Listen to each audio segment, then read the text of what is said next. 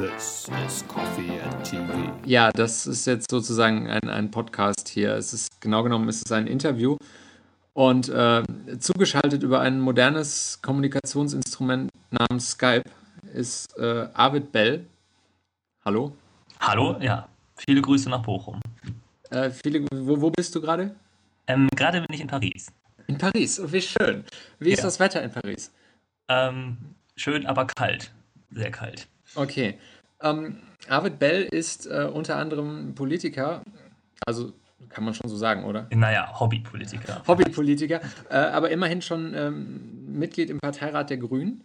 Ja. Und ähm, da habe ich dich auch äh, kennengelernt, sozusagen, auf dem Grünen Parteitag in Erfurt und ähm, war wie andere Journalisten oder Leute, die da waren, auch äh, einigermaßen angetan von dem, was du da so erzählt hast und eine Rede gehalten hast. Oh, danke, danke. Deswegen führen wir jetzt dieses Gespräch und ähm, wir duzen uns auch, auch wenn das eigentlich äh, eine unschöne Annäherung ist zwischen, ähm, zwischen einem Politiker und einem Berichterstatter. Aber äh, ich habe damit angefangen und ich bin älter, also bleiben wir jetzt dabei. Ja, okay. Ich glaube, das ist noch keine verbotene Kumpanei oder so. Nee. Aber das ist okay in unserem Alter. Genau, äh, sind wir schon beim Alter. Also du bist äh, 24? Ja, genau. Und du? 25. Ja, dann, ja. bin irgendwie elf Monate älter oder sowas. Ähm, das ist eigentlich ein Alter, wo man irgendwie entweder in einer Band spielt oder äh, in einer Hobbyfußballmannschaft oder sowas macht. Nicht unbedingt ein Alter, wo man schon richtig in der Politik ist. Äh, warum bist du in der Politik? Hm, das ist eine gute Frage. Also ich glaube, warum ich das ursprünglich mal gemacht habe, war schon so dieser so ein bisschen Idealismus, dass man ja auch selbst was tun kann und was verändern kann. Und dann habe ich ja ähm, angefangen, äh, als ich noch Schüler war, also in, in Euskirchen in der Voreifel und habe da eine grüne Jugend vor Ort gegründet und dann haben wir so Aktionen gemacht und ähm, ja, sind dann auch ein bisschen gewachsen als Gruppe. Und ja, und so kam dann so eins zum anderen. Aber es ist ja nicht so, dass irgendwie jetzt Politik all meine Freizeit auffrisst. Also bleibt ja auch noch Zeit für anderes. Ähm, du hast es schon angesprochen, das ist schon ein bisschen länger her. Wie lange machst du das schon, Politik oder politische Arbeit? Also bei den Grünen bin ich jetzt seit, ja, seit sieben Jahren jetzt schon. Ja, genau. Und habe halt im, immer verschiedene Dinge gemacht. Also ich war dann ähm, im, im, im Vorstand der, der Kreispartei bei uns vor Ort und habe halt solche Dinge gemacht und ähm, auf Landesebene mich engagiert und habe ich in der Grünen Jugend einiges gemacht. Ich war für die Grüne Jugend im Koordinierungskreis Kreis von ähm, Attac Deutschland, also ähm, mit sozialen Bewegungen habe ich einiges zusammen gemacht und ähm, ja, und jetzt bin ich eben seit, seit kurzem im Parteirat der Grünen auf Bundesebene. Und das verspricht ganz schön spannend zu werden. Das ist ja schon äh, ziemlich viel, was du gemacht hast, ob man das jetzt Karriere nennt oder nicht, aber das ist ja doch schon äh, mehr, als manche Menschen wahrscheinlich in ihrem ganzen Leben an irgendwie politischem oder gesellschaftlichem Engagement machen. Würdest du dir das wünschen von anderen Leuten, von Gleichaltrigen auch, dass die das mehr machen? Was ich mir wünschen würde, ist, dass ähm, also auch gerade junge Leute schon sich äh, einmischen und ihre Meinung sagen, aber das muss man ja nicht unbedingt in einer Partei tun. Ne? Also man, äh, also was ich zum Beispiel sehr schön fand, war die, ähm, die große Demo gegen den Irakkrieg. 2003 war das, glaube ich, wenn ich mich recht erinnere. Da haben ja auch gerade viele junge Menschen mitgemacht mit einer riesen Demo in vielen deutschen Städten. Viele sind nach Berlin gefahren damals und das waren ja alles Leute, die ansonsten irgendwie jetzt nicht jeden, jede Woche Parteipolitik machen. Ähm, ich glaube, das Entscheidende ist einfach, dass man dann, wenn man das Gefühl hat, ähm, irgendwelche Dinge gehen mir gegen den Strich oder ich will mich für irgendetwas einsetzen, das kann also als junger Mensch dann irgendwie bessere Bildung, das kann sein Nein zur Atomkraft, was auch immer, dass man dann auch sich traut, mal auf die Straße zu gehen und eine Aktion zu machen oder vielleicht im Kleinen irgendwie mal äh, sich beim Abgeordneten aus seinem Wahlkreis beschwert oder so. Also da kann man ja viele Dinge machen. Ja, jetzt hast du es schon angesprochen, gerade äh, Schulpolitik, Atomkraft und sowas. Was sind denn so deine Themengebiete? Jeder Mensch, der irgendwie in einer Partei ist, beackert ja dann bestimmte Themengebiete. Was sind denn da so deine Schwerpunkte? Also ähm, zuerst ist es äh, Friedenspolitik und Menschenrechte. Gerade zu dem Thema habe ich viel gemacht, war auch in der, in der ähm, Kommission der Grünen zu Friedens- und Sicherheitspolitik. Das ist halt Arbeit, die mehr so im Stillen passiert, ne? also wo sich dann die, die, die Fachleute sozusagen treffen und dann diskutieren, wie man jetzt die grüne Friedenspolitik neu ausrichtet und es wird dann irgendwo auf dem Parteitag diskutiert und so. Also das ist ein Thema, Friedenspolitik. und das andere gerechte Globalisierung eben durch meine ähm, Arbeit ähm, bei Attac. So die beiden Themen zum Beispiel. Aber Europa finde ich auch sehr spannend. Und, und ich glaube, was, was ja jeden Grünen irgendwie bewegt, ist das Thema Umwelt. Also ich würde jetzt nicht sagen, dass ich so der äh, Umweltfachmann bin, aber dass man, dass das Thema einfach total wichtig ist und dass man halt über den Fragen von Erwirtschaften und Verteilen nicht vergisst, dass man sich äh, diesen Planeten nicht sozusagen unter dem äh, ja, äh, selbst kaputt machen sollte, das ist mir irgendwie auch schon wichtig, so als Grüner. Sicherheitspolitik und auch äh, ja, Wirtschaftspolitik, Umweltpolitik, all solche Sachen. Ähm, sitzt man da nicht im Moment irgendwie so vor und denkt total verzweifelt, es geht alles den Bach runter, es ist jetzt egal, was wir machen, die Welt geht unter, machen wir uns noch ein paar schöne Monate? ja, ne, also das Gefühl kann man in der Tat haben so. Ähm, aber ich glaube, also in, sagen wir mal, in da, in, in den vielen Krisen liegt ja auch da eine Chance, wo man jetzt versucht, das mal zusammenzudenken. Das heißt, wenn man jetzt die Krisen nicht so isoliert betrachtet, sondern sich überlegt, wir haben die Finanzkrise, wir haben auch die Klimakrise, wir haben eine Nahrungsmittelkrise. Ähm, aber wenn man es zusammendenkt, kann man ja auch versuchen, Lösungen zu finden, ähm, um die Probleme gemeinsam äh, zu bewältigen. Das heißt zum Beispiel, äh, wenn wir jetzt an Wirtschaftspolitik denken, ähm, und, und die Klimapolitik kann man zusammenbringen, indem man sagt, wir investieren äh, eben in, in, in, grüne Branchen, wir schaffen äh, neue Jobs, kommen sozusagen, versuchen wegzukommen von äh, vielen äh, Industriejobs, zum Beispiel in der Autoindustrie. Also nicht im Sinne, die Leute sollen alle entlassen werden, auf keinen Fall. Das ist ja immer die Gefahr, die man so als Grüne hat, dass wir irgendwie äh, prinzipiell irgendwie den, weiß ich nicht, die Wirtschaft ausbremsen wollen, sondern es muss mehr darum gehen, dass wir jetzt die Chance dieser Krise nutzen und ähm, umsteuern und sozusagen die Jobs der Zukunft schaffen. Also dieses berühmte mit äh, grünen Ideen schwarze Zahlen schreiben und versuchen, die Krisen gemeinsam zu bewältigen. Mit einem Green New Deal sozusagen. Äh, das klingt sehr schön und sind auch schöne Schlagworte drin, aber mal konkret, ich kann hier aus meinem Fenster, kann ich das Opelwerk sehen in Bochum. Was ist denn mit denen? Denen geht es ja nicht so gut und die, oder es besteht ja die Gefahr, dass es denen nicht so gut geht und die wollen ja äh, staatliche Unterstützung haben und sowas. Was sagst du denn denen dann?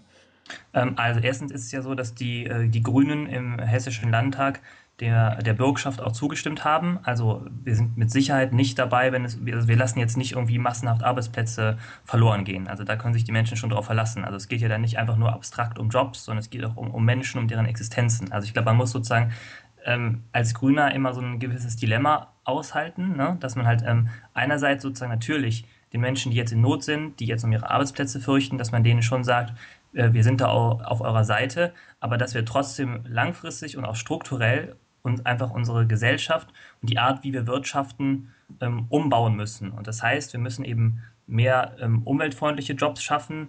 Ähm, wir müssen äh, auch wegkommen, zum Beispiel in der Energieversorgung von so äh, einer Struktur, die auf Großkraftwerke setzt. Wir brauchen mehr dezentrales Wirtschaften. Es muss insgesamt ökologischer werden.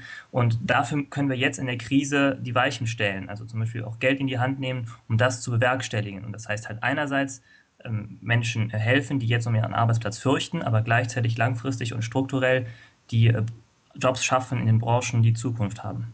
Du sprichst da jetzt so von, also es tut mir leid, wenn ich dann mal wieder auf das Alter zurückkommen muss, aber ich finde das so faszinierend.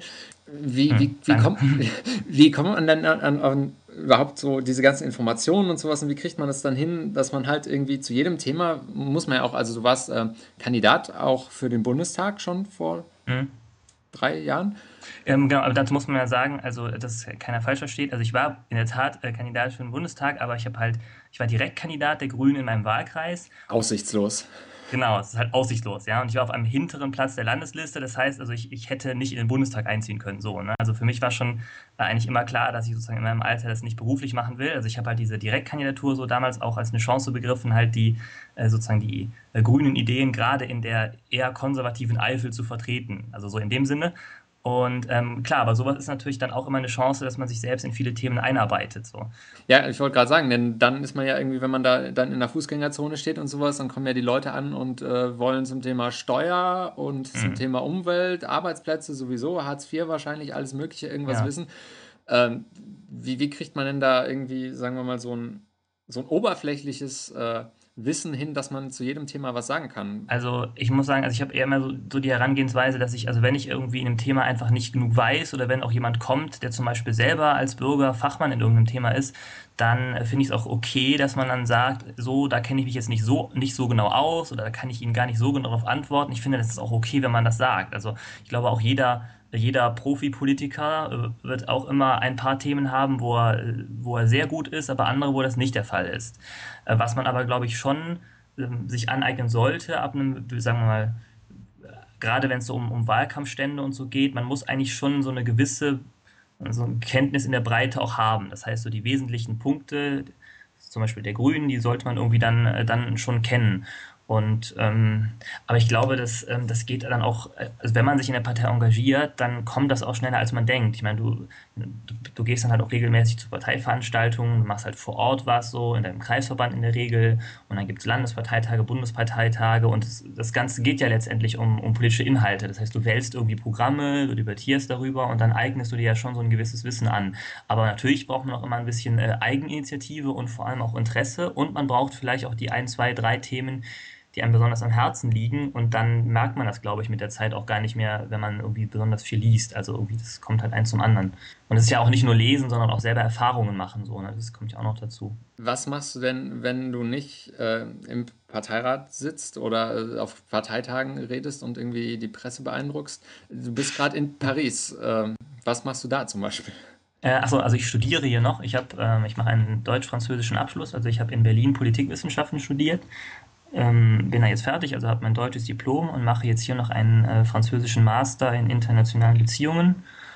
Und damit bin ich, wenn alles gut geht, im äh, Juni nächstes Jahr fertig. Und äh, ja, im Moment äh, kriege ich das eigentlich ganz gut hin, dass ich das Studium unter der Woche in Paris damit verbinde, dass ich dann äh, am Wochenende noch in Deutschland hobbymäßig Politik machen kann. Hast du dann noch andere Hobbys?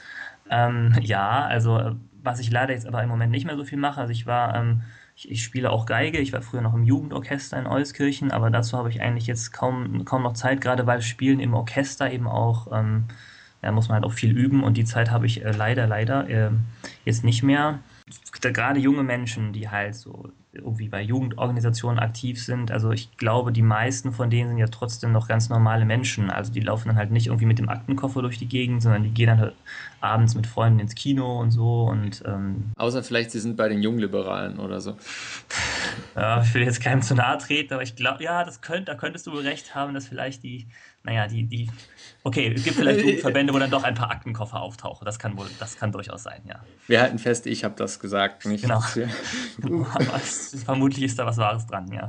Wobei, ähm, du hast in deiner Bewerbungsrede für den ähm, Parteirat hast du ordentlich, ähm, ja, ich will nicht sagen ausgeteilt, aber doch äh, von den anderen Parteien dich und die Grünen abzugrenzen versucht. Äh, nun sieht es ja nicht unbedingt danach aus, als ob nächstes Jahr eine grüne Alleinregierung funktionieren würde. Ähm, hm. Was macht man denn dann, wenn man jetzt erstmal allen sagt, so, ja, die sind alle, haben alle ihre Probleme und sowas und wir haben die Lösung? Und nächstes Jahr sitzt man dann in irgendwelchen Koalitionsverhandlungen mit, was weiß ich, der FDP und der Linkspartei. Ach je, ja. Äh, also die sind ja beide nicht gerade so meine größten Freunde. Ne? Also ich meine, äh, angesichts der Finanzkrise jetzt die FDP ans Ruder zu lassen, also ich vermutlich wäre das eine größere Gefährdung des Wirtschaftsstandortes Deutschland als eine Regierungsbeteiligung der Linkspartei, würde ich mal spekulieren. Ähm, aber äh, ja, bei der Linkspartei liegt auch einiges im Argen. Also ich, also mein, was ich ja mal gerne ausprobieren würde. Ich glaube, wenn man das in der Talkshow, in einer Talkshow sagen würde, würden direkt die großen Politiker kommen und sagen, oh, das geht ja überhaupt nicht und so. Aber ähm, was ich eigentlich schön finde, wäre, wenn man mal probiert, ähm, ob man nicht im Bundestag zum Beispiel auch mit wechselnden Mehrheiten abstimmen könnte oder vielleicht mal Minderheitsregierungen ausprobiert. Und da gibt es auch ein paar Beispiele, zum Beispiel, äh, kurios, es gibt ja im Moment im Bundestag eine politische Mehrheit beispielsweise für den Mindestlohn. Also SPD, Grüne und Linkspartei könnten das eigentlich zusammen beschließen. Ja. Geht aber halt nicht, ne? weil die SPD in der großen Koalition ist und sie kann ja nicht gegen den Koalitionspartner stimmen. Jetzt wissen wir auch, dass es eine rot-rot-grüne Regierung nach der nächsten Wahl nicht geben wird. Ne? SPD hat das ausgeschlossen, Linkspartei will sowieso nicht regieren. Das heißt, selbst wenn es wieder diese Mehrheit gibt, wird dieses Projekt, für das offenbar eine Mehrheit der Deutschen gestimmt hat, nicht realisiert werden. Und da frage ich mich manchmal, warum kann man das nicht so machen, dass man einfach sagt, so in, wir gucken einfach nach Einzelfragen und wenn es im Parlament zum Beispiel eine Mehrheit gibt für den Mindestlohn, dann wird das halt beschlossen und ähm, da kann dann halt mitstimmen, wer will. So, also es ist vielleicht im Moment eine Utopie, weil das deutsche Regierungssystem so nicht funktioniert. Aber ich finde eigentlich, dass man sich über sowas mal Gedanken machen müsste. Das heißt, mehr so aus der Sache raus entscheiden und nicht so mit Koalitions- und Fraktionszwang. Ich wäre ja persönlich auch für mehr Kampfabstimmung. Also ich würde mir zum Beispiel jedes zum Beispiel. Mal hm. jedes Mal, wenn, wenn Bundeskanzler gewählt wird, würde ich mir wünschen, es gäbe noch einen Gegenkandidaten. Zum Beispiel, genau. Das das ja, genau. Das plötzlich wird das kippen. Das wäre zum Beispiel auch ganz spannend. Ich meine, das lässt unsere Verfassung, das Grundgesetz ja auch jetzt schon zu. Also ich finde auch da wieder, jetzt fangen die halt wieder alle an, Regierungen auszuschließen und die SPD sagt niemals mit den Linken und so. Äh, ich finde, das müsste man mal ganz locker sehen. Also man könnte doch einfach jetzt mal den Bundestag wählen und dann können ja einfach, können ja Merkel und Steinmeier einfach mal im, im Bundestag einfach mit sich zur Wahl stellen. Dann können wir ja gucken, wer mehr Stimmen bekommt. So. Und ähm, von der Verfassung her ist es ja so, wenn, ähm, also wenn ein äh, Kanzler, ein Kanzlerkandidat, Kandidatin nicht die Kanzlermehrheit bekommt, sondern nur eine relative Mehrheit im Bundestag, kann der Bundespräsident äh, diesen Kanzler äh, trotzdem ernennen. Also wenn der Bundespräsident das will. Äh, ansonsten kann auch der Bundestag aufgelöst werden. Aber es gibt halt, das finde ich eigentlich ganz spannend, so in der Verfassung so ein paar Verfahren, die selbst sowas regeln würden. Und ich weiß, jeder, der das jetzt hört und so, also oder viele werden sagen, ja, das wird niemals passieren und dass unser System funktioniert auch gar nicht so. Das stimmt, das wird auch nicht so sein, aber ich finde, man kann ja auch mal so ein bisschen über das hinausdenken, wie im Moment so das, ein, das verkrustete System so funktioniert. Vielleicht wäre das ganz spannend mit Minderheitsregierungen. Also in skandinavischen Ländern zum Beispiel kommt das ja auch öfter vor. Ich sehe das ja auch so ein bisschen so im Moment, dass, dass irgendwie Deutschland auf so ein 1 zu 4 Parteiensystem hinausläuft. Das heißt, es gibt die CDU und dann gibt es die vier anderen kleinen Parteien, zu denen die SPD bald gehört. ja, wenn es so weitergeht, in der Tat. Und das heißt, die können dann nur noch entweder könnten dann die vier gegen die CDU regieren mit abwechselnden Kanzlern aus jeder der vier einzelnen Parteien. Das wäre mal spannend. ja, so alle paar Monate oder alle paar Jahre wechseln, das, das wäre mal, finde ich richtig lustig. Also ich, ich finde, das politische System gibt viel mehr her, auch viel mehr Unterhaltung, als im Moment genutzt wird. Auf alle Fälle, ja, das, das finde ich auch. Also genau, und das ist halt so das irgendwie das Langweilige bei der großen Koalition so, ne? Das ist halt irgendwie so mit so einer erdrückenden Mehrheit im Parlament und so, wie so ein wandelnder Vermittlungsausschuss regiert die halt irgendwie vor sich hin und so. Und dann äh, entweder sie keifen sich gegenseitig an oder es liegt so ein Mehltor über dem Land, aber es ist irgendwie alles so, aber gleichzeitig zerlegt sich die SPD immer selber, wie wir ja vortrefflich beobachten können. Ja, also es ist ja sehr, sehr spannend, was die SPD so veranstaltet.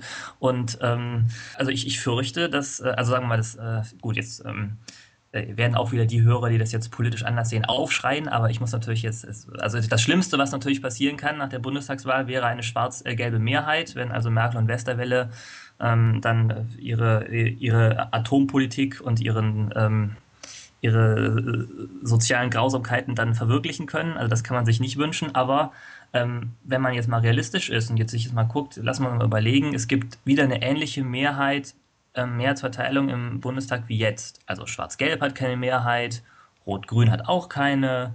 Die kleinen Parteien werden alle noch ein bisschen stärker. Äh, die SPD wird äh, verlieren, die CDU, CDU vielleicht auch. Ja, was ist denn dann? Und ich fürchte, es kann halt leicht passieren, dass wir dann nochmal die große Koalition kriegen, ja. Und das sind auch keine schönen Aussichten. Ich wüsste auch ehrlich gesagt nicht, was in den vergangenen drei Jahren groß äh, politisch entschieden worden ja. wäre, außer äh, Mehrwertsteuer, hier Vorratsdatenspeicherung, äh, das verunglückte BKA-Gesetz und ansonsten wüsste ich ja. auch nicht, was in den drei Jahren passiert ist. Genau, das ist auch echt, also es ist halt schon ziemlicher politischer Stillstand. Gut, wo sich CDU, CSU und SPD dann meistens doch einig sind, ist dann, ist da, wenn es darum geht, um Bürgerrechte ein bisschen abzubauen. Also das kriegen sie halt noch halbwegs hin. Aber ähm, ansonsten Jetzt muss ich mich gerade nach meinem Mitbewohner umgucken. Der findet das politisch nämlich nicht so lustig, was ich hier erzähle. Da kriege ich gleich Ärger. Ähm, also habt, habt ihr auch so eine, so eine Mehrparteien-WG wie Cem Özdemir? Ja, wir sind zu zweit, genau. Eine, wir haben eine gewisse Koalition hier. Aber er wird, er wird mir gleich die Leviten lesen, fürchte ich. So. Okay. Ja, wo war ich? Genau. Also Bürgerrechtsabbau, das kriegen die halt irgendwie noch hin. Aber ansonsten, ja, es ist halt irgendwie also ich glaube, die Große Koalition hat sich am Anfang so ein bisschen gespeist von so einem diffusen Wunsch, äh, ja, jetzt muss man irgendwie, äh, jetzt muss man mal die, das gemeinsam anpacken und irgendwie die, die Probleme bewältigen. Aber ähm, also ganz so ist es halt in der Politik doch nicht. Du brauchst irgendwie schon eine, eine Vision, wo du hin willst, oder ein gemeinsames Verständnis. Und wenn man halt überall irgendwie ähm, sozusagen äh, das eine Projekt gegen das andere tauscht oder sich gegenseitig blockiert oder immer nur so einen minimalen gemeinsamen Nenner findet, das ist irgendwie auch nichts, ja. Ähm, und, und, deshalb bin ich übrigens auch so skeptisch, was diese, diese ähm, was zum Beispiel eine Ampel oder, oder Jamaika oder sowas betrifft. Ja, also das wäre, glaube ich, eine Regierungskoalition, die keine, keine gemeinsame Richtung finden kann, weil die, die Parteien, die darin dann gemeinsam regieren würden, einfach andere Vorstellungen davon haben, äh, ja, wie es mit, mit dem Zusammenleben hier im Land weitergehen soll. Aber wäre das nicht auch irgendwie sind, sind nicht diese, diese völlig krampfigen Koalitionen, wo man sich wirklich auf den kleinsten gemeinsamen Nenner einigt, ist das nicht letztendlich dann doch irgendwie das Ehrlichste, weil es irgendwie diesen völlig gespaltenen Wählerwillen wiedergibt? Hm. Tja, das ist, die Frage. Ne? Ich, also, die Frage ist ja auch, was, was ist eigentlich im Moment der Wählerwille? Ne? Die Wähler hätten am liebsten Obama wahrscheinlich. ja, wahrscheinlich, genau, wenn man den Umfragen glaubt, irgendwie der war, genau, ja. Ähm, ja gut, ich meine, was er natürlich sagt, ist so versöhnen statt spalten und dass man sozusagen gemeinsam an einem Strang ziehen soll. Ähm, das finde ich auch gut. Also ich finde auch sein, sag mal, sein, sein Stil, so nicht gegen den anderen zu hetzen, sondern vielleicht erstmal so das Positive nach vorne zu stellen, auch diesen Gedanken so, äh, dass man äh, mehr auf Hoffnung setzen muss und nicht auf Angst, das finde ich alles ganz gut. Ähm, aber in dem Moment, wo du das halt jetzt mal an konkreten Politikfeldern, wie es so schön heißt, dann durchbuchstabierst, wird man einfach merken, dass es nun mal auch unterschiedliche äh, Vorschläge gibt. Ja, also fängt ja irgendwie, das fängt ja bei der Umweltpolitik an. Äh, du bist du für oder gegen Atomenergie? Das ist einfach eine Entscheidung, die du treffen musst. So, und dann gibt es halt irgendwie diejenigen im Land, äh, die meinen, ja, wir müssen die Laufzeiten der Atomkraftwerke verlängern und diejenigen, die sagen, nee, das wollen wir nicht. So, und zu den letzten gehöre, ist ja keine Überraschung, gehöre ich auch so. Und äh, da, das sind dann halt Sachen, wo sich dann auch jeder, jeder, der stimmen und wählen kann, sich dann auch entscheiden kann. Also insofern kann man halt auch nicht alles mit so einer Konsenssoße einfach zukippen. Das, das, das Parteiensystem kommt mir halt im Moment so, so blockiert vor, ein bisschen. Also, ne, da, und ich finde eigentlich ist es also vor allem halt diese, die SPD, die so einen ganz merkwürdigen Umgang mit dieser Linkspartei hat, ne, was irgendwie keiner kapiert, das ist halt so ein Grund. Und dann ähm, auch die, die, Linkspartei muss noch ein bisschen so zu sich selber finden. Aber ich habe eigentlich die Hoffnung, dass wenn man jetzt vielleicht diese Legislaturperiode noch abwartet, ähm, dass sich das dann vielleicht irgendwie mal, mal wieder beruhigt. So. Und dann, ähm, dann haben vielleicht auch, hat, haben vielleicht auch die meisten der CDU eingesehen, dass ähm, die Linkspartei bei aller Kritik jetzt nun wirklich keine Ansammlung von irgendwelchen äh, von Stalinisten ist, die jetzt hier irgendwie, äh, weiß ich nicht, die Bundesrepublik Deutschland abschaffen wollen. Also ganz so schlimm sind die dann doch nicht. Äh, also natürlich bei, bei allem, äh, bei, bei, dem trotz ihres problematischen historischen Erbens, so ist, Erbes, so ist es ja nicht.